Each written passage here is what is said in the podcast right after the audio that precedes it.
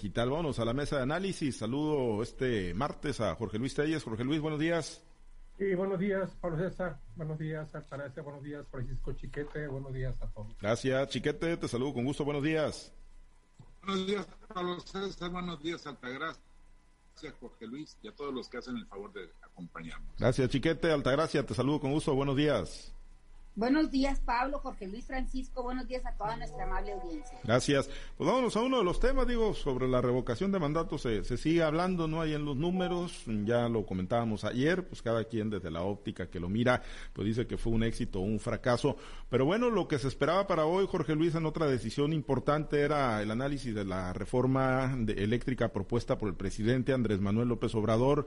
Y pues yo no sé si de plano no le dan los números a Morena, que decidieron que la votación se vaya hasta el domingo, se, hace la convocatoria, ya estaban acuartelados ahí los, los diputados de oposición, parece que se mantienen compactos, se mantienen firmes en, en la negativa, en ir en contra de este proyecto del presidente López Obrador, pero bueno, les patearon la bolita para el domingo, Jorge Luis, ¿crees que puedan eh, resistir y, y que, bueno, pues no, no salga, no transite esta reforma del presidente López Obrador? Pues no se ve que haya algunos avances, ¿no?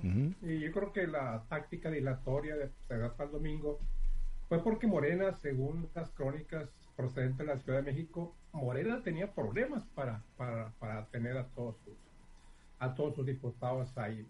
Morena y sus aliados, los que, los que ya tienen seguro el voto, de conformidad con lo que me tocó a mí monitorear el noticiero de la Ciudad de México, había problemas para este, para, para tener el número de votos, o sea, ellos quieren el total de votos, ¿no? Para, para asegurarse de que requieran menos de una oposición que presuntamente no va a estar toda junta, ¿por qué? Por la vacación de Semana Santa. Y yo creo que más complicado, ¿no? Era más problemático llevarla a cabo el día de hoy que el domingo. El domingo sí es más, pro, más complicado porque pues los diputados van a, van a aprovechar estos días para irse a sus casas y el regreso quizás esté un tanto cuanto complicado porque es domingo, ya domingo de Pascua, domingo que ya regresa mucha gente de vacaciones. O sea, tiene su, tiene su lógica, ¿no? Todo lo que están haciendo.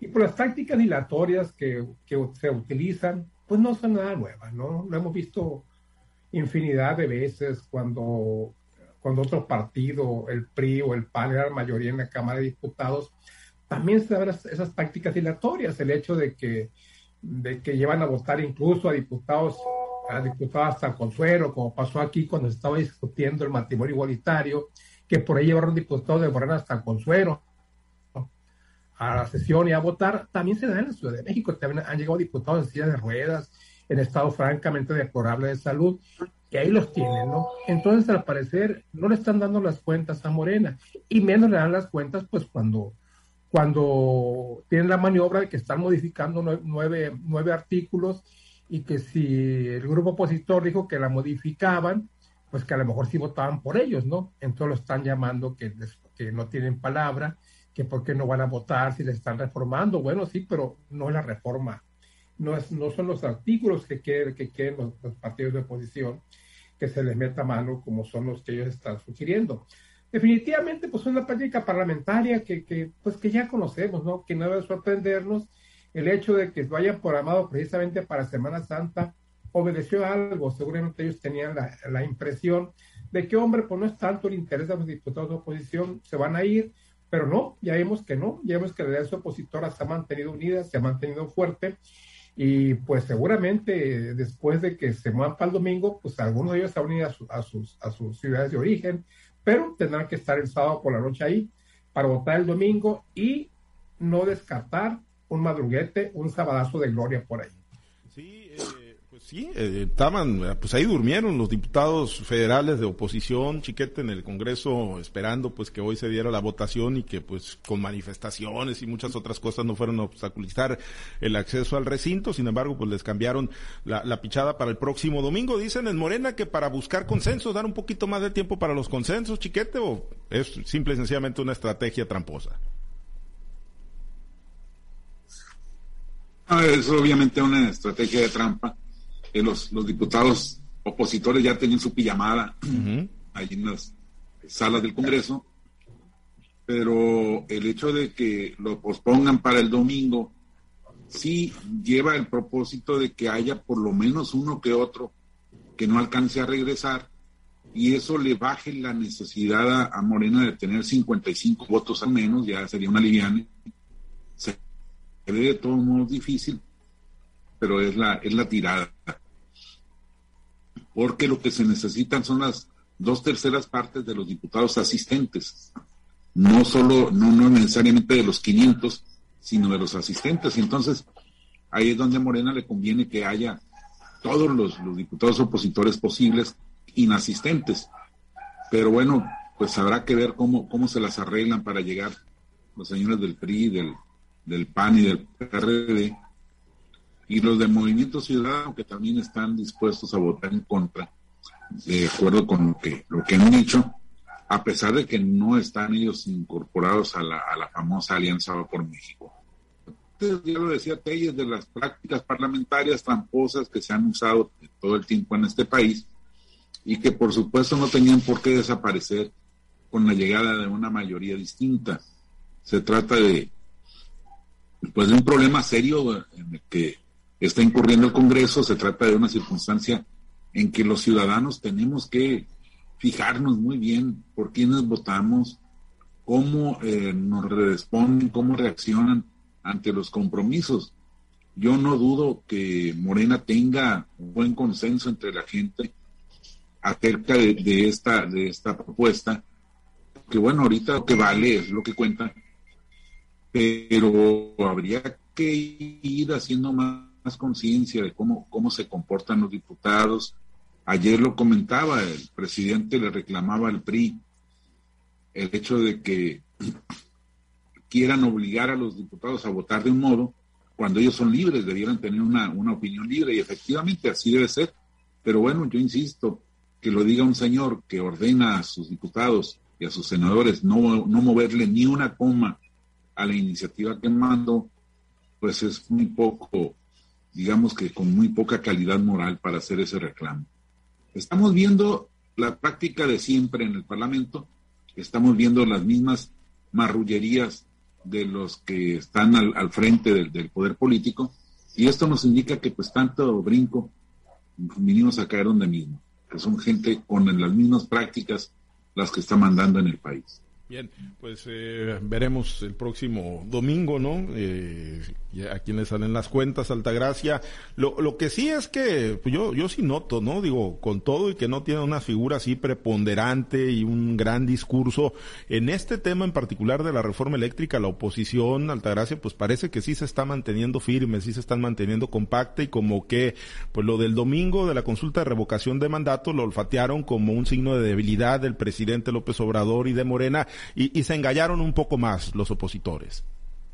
Eso es lo que verdaderamente es lo que le cambió el panorama al, tema de la consulta sobre, sobre la revocación de mandato. Pues, o sea, ni le salieron las cuentas al presidente y al partido que, encabeza, ni, y, tampoco le salen de alguna manera eh, tan completo el resultado a la oposición. Les da la esperanza de poder, como le decíamos ayer, de poder este, ir construyendo un frente opositor más fuerte del que ya venían eh, tratando de construir desde las elecciones del año pasado, ¿no? O sea, se dan cuenta que lo que votaron por el, por la, por, la no revocación del presidente o porque el presidente se quedara, pues es precisamente lo que se le puede llamar el voto duro de Morena, ¿no? Entonces, si hablamos de los votos duros, pues están más o menos en unas, no, no está tan dispar eh, si, si eh, señalamos los puntos que obtuvo, por ejemplo, Ricardo Anaya o el mismo eh, en las elecciones de, 2018. ¿no? Creo que eso les dio una nueva esperanza al, a lo que es la Alianza Va por México, incluso de poder trabajar eh, en poder aliarse también a Movimiento Ciudadano, que también es una fuerza que viene eh, creciendo en, en, la preferencia del electorado, ¿no?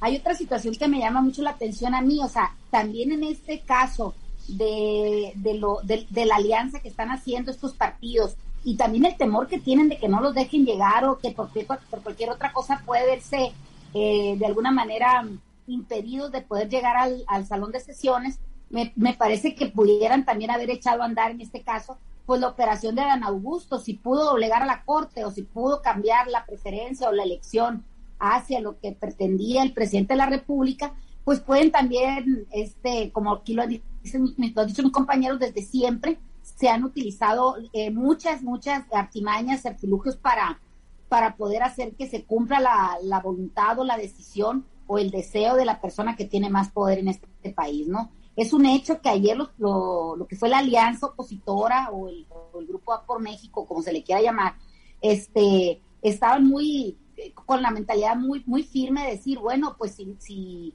quiero votar o quiero que no me derrumbe, pues incluso me voy a quedar a dormir. Y vimos cómo en, la, las publicaciones que se hacían desde el Palacio de San Lázaro, cómo llegaban los diputados con su maleta, ¿no? Para poder pernoctar ahí. Creo que este, esta decisión que lanzaron de, cambiar la sesión para la aprobación o la discusión de esta ley eh, para el día domingo, pues todo, todo va encaminado a eso, ¿no? A apostarle que no todos alcanzan a llegar, a que no puedan estar presentes y sobre todo a ver a quiénes pueden conseguir, ¿no?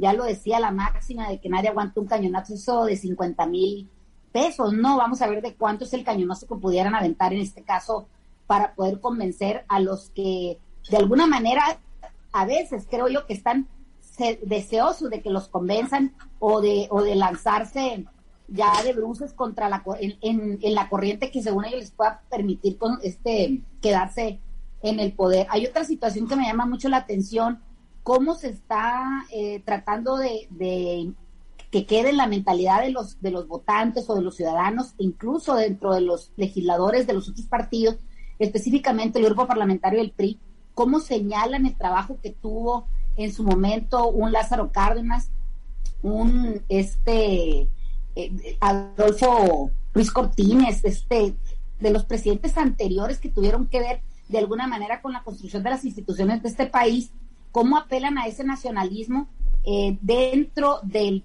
del grupo parlamentario del PRI, llamándolos a la reivindicación frente al pueblo por todos los daños y las, las atrocidades que cometieron en perjuicio de, de, los mexicanos, ¿no? Y también cómo, cómo les están etiquetando, incluso el presidente lo hace, de decir, háganlo por y defender a la patria, pues de, que se les siga considerando como buenos mexicanos, como héroes de la patria. Entonces me parece que ese discurso, aunque se vea un poco, pues, este, de, alguna manera eh, irreal o, fantasioso o histórico, que quizás no tenga la relevancia en estos momentos, porque muchos de los jóvenes, muchas de las personas que, a veces tenemos la oportunidad de escuchar este tipo de expresiones, a veces los encontramos un tanto en cuanto sin sentido o pasados de moda, ¿no? Me parece que en vez de, de, hacer una alusión a ese 80 años, creo que lo que deberían de hacer es con argumentos reales, con argumentos eh, que, de verdad le digan a la ciudadanía qué es lo que va a pasar con la energía eléctrica, en, eh, si se aprueba de una manera o se aprueba de otra manera pero en términos reales, no cargada de, beneficios hacia los grupos parlamentarios o tratando de defender o cubrir los errores del pasado o tratando de defender eh, a veces las ineficacias o, los errores que se están cometiendo en el presente. Eso me parece que le deberían decir a la gente y sobre todo pues que, que si estuviéramos hablando en el país de las irrealidades, pues que dejaran votar a la gente, a los, a los diputados cómo sea su, su voluntad, su conocimiento y su deseo, ¿no? Me parece que deberíamos de avanzar en la construcción de un país más democrático y no un país donde el más fuerte o donde me alío con un grupo para hacer las fechorías o defender lo que me lo que me conviene y no lo que le conviene a las masas. Eso me parece que deberíamos ir construyendo hacia, allá. Sí, efectivamente, no hay, hay cosas que pues de repente ya no encajan, ¿no? Como este discurso del presidente de, de llamar a los diputados del PRI a rebelarse, ¿no? Cuando bueno, pues él pide a los propios no moverle ni una coma como lo refería ayer Chiquete Jorge Luis y, y bueno, eh, pues al final de cuentas eh, sí pareciera una reforma eléctrica esta que promueve el presidente con todo y la dosis de nacionalismo, pues que nos desencaja del mundo globalizado, de la competitividad, de la atracción de inversiones, de generar mejores condiciones para para el empleo y, obviamente pues el tema del cuidado del medio ambiente, el acceder a energías limpias, ¿no? Yo, yo creo que sí hay gran parte más allá de, la división política, Jorge Luis, y el debate que se está dando en el Congreso, creo que sí hay muchos ciudadanos que cada vez están informando de mejor manera sobre este tema de, de la reforma energética y están tomando posición pues a través de sus respectivas trincheras, ¿no? A través principalmente de las redes sociales. Pues es una cosa tan compleja que cada quien lo interpreta a su manera.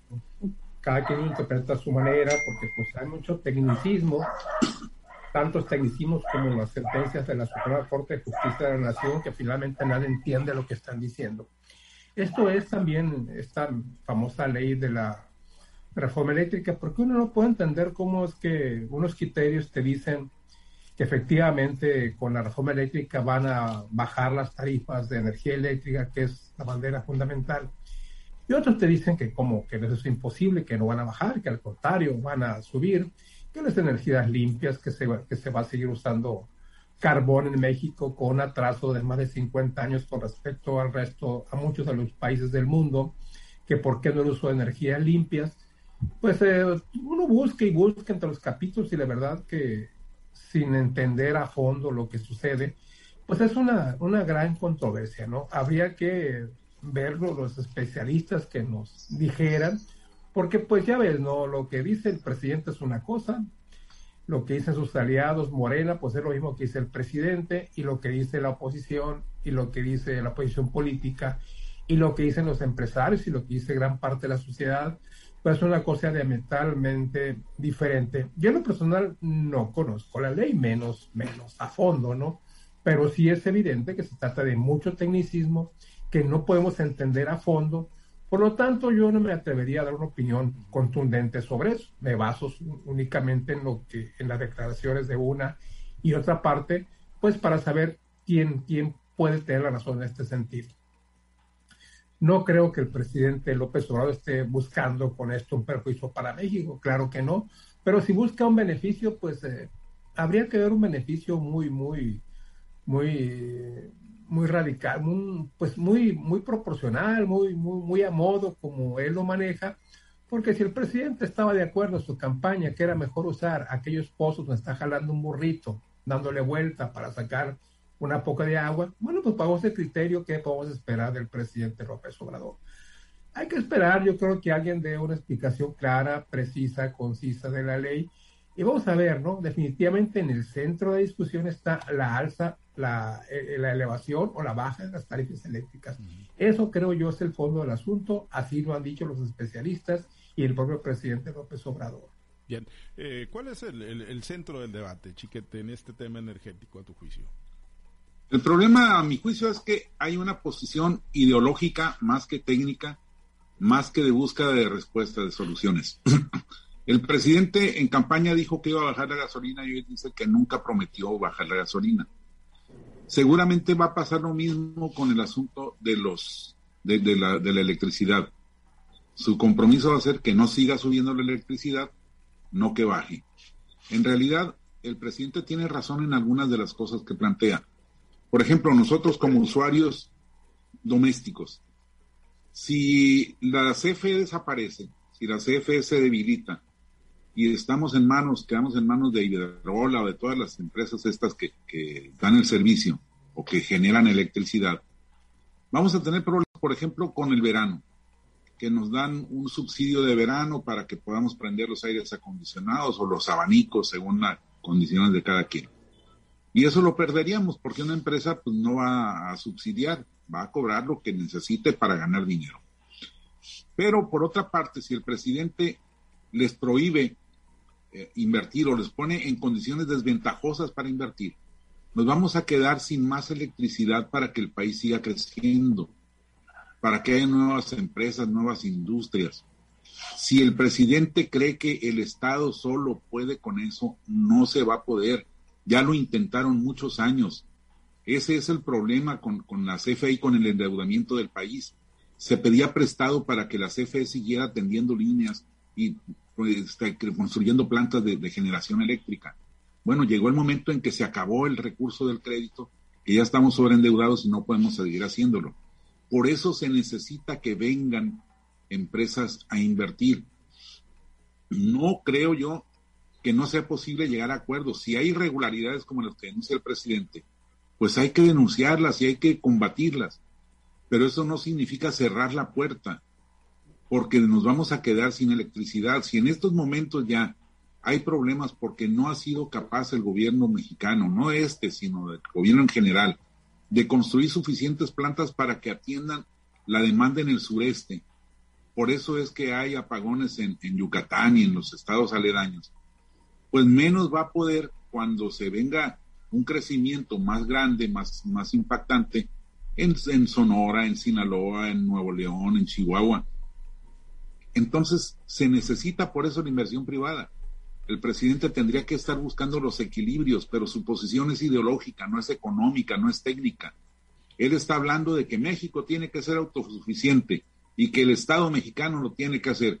Yo estoy de acuerdo, por ejemplo, en que México sea propietario del litio, pero no creo que México tenga capacidad desde el gobierno para invertir lo que se necesita en el desarrollo de la industria del litio. Entonces tiene que buscar alternativas. Eso es lo que no está haciendo el presidente, solo está polarizando. Él hace una caricatura simplificando mucho los problemas de la industria eléctrica para hacerlos ver a los otros como los malos de la película, que sí son, pero tienen que tener control. Y eso es lo que el presidente no ha buscado. Sí, control y, sanciones que, que, son finalmente las que no llegan, eh, Altagracia, ¿no? En actos de presunta corrupción que se desarrollaron. Hoy ya están hablando de que pues ahí salgan, ¿no? Con una reposición, restitución de daños Emilio Lozoya. Entonces, pues digo, igual le cerró la puerta a un aeropuerto, le cerró la puerta a las guarderías, le cerró la puerta a también eh, las escuelas de tiempo completo, aunque ya están reconsiderando. Pero al final de cuentas, las no. Medicinas. Las medicinas, sí, efectivamente ¿no? Y, bueno, pues al final de cuentas le va cerrando la puerta por, por temas más ideológicos que un combate real a la corrupción, porque no hay pues gente pues encarcelada, ¿no? Y al contrario estamos viendo más niveles de corrupción en algunos segmentos del gobierno. Mira, es que lo que también tienen es una idea equivocada de lo que es ser un gobierno. Un gobierno es ser un administrador, un procurador de justicia, un vigilante de las acciones que hagan los ciudadanos. No debe ser un, un gobierno constructor, un gobierno este, empresario, un gobierno que se haga las, las, las acciones y, los trabajos que pudieran hacer pues la ciudadanía en general. Y sobre todo un gobierno permisivo es lo que se, es lo que se ha convertido. Un gobierno un gobierno que permite la corrupción un gobierno que no ejecuta las leyes un gobierno que no procura el bien común sino procuran el bien del común del grupo en el que están eh, inmersos cada uno de ellos. Me parece que es ahí donde equivoca muchas veces las acciones el gobierno no definitivamente que todos los mexicanos queremos una energía que no falle en, los hogares, en las industrias, en los centros de trabajo, pero también la queremos a precios competitivos. No es posible que esta escalada de precios que hemos venido viendo en los recibos de, desde la gente más humilde hasta las empresas más importantes de este país, con la diferencia que las empresas más importantes de este país que han invertido en la generación de energía eléctrica y, en, incluso para sostener sus propias plantas o bien les alcanza para venderle la energía eléctrica al mismo gobierno, a ellos sí se les elaboran unos certificados que pueden aplicar incluso con el pago de los impuestos, ¿no? Entonces me parece que ahí es donde está la diferencia. Si tú como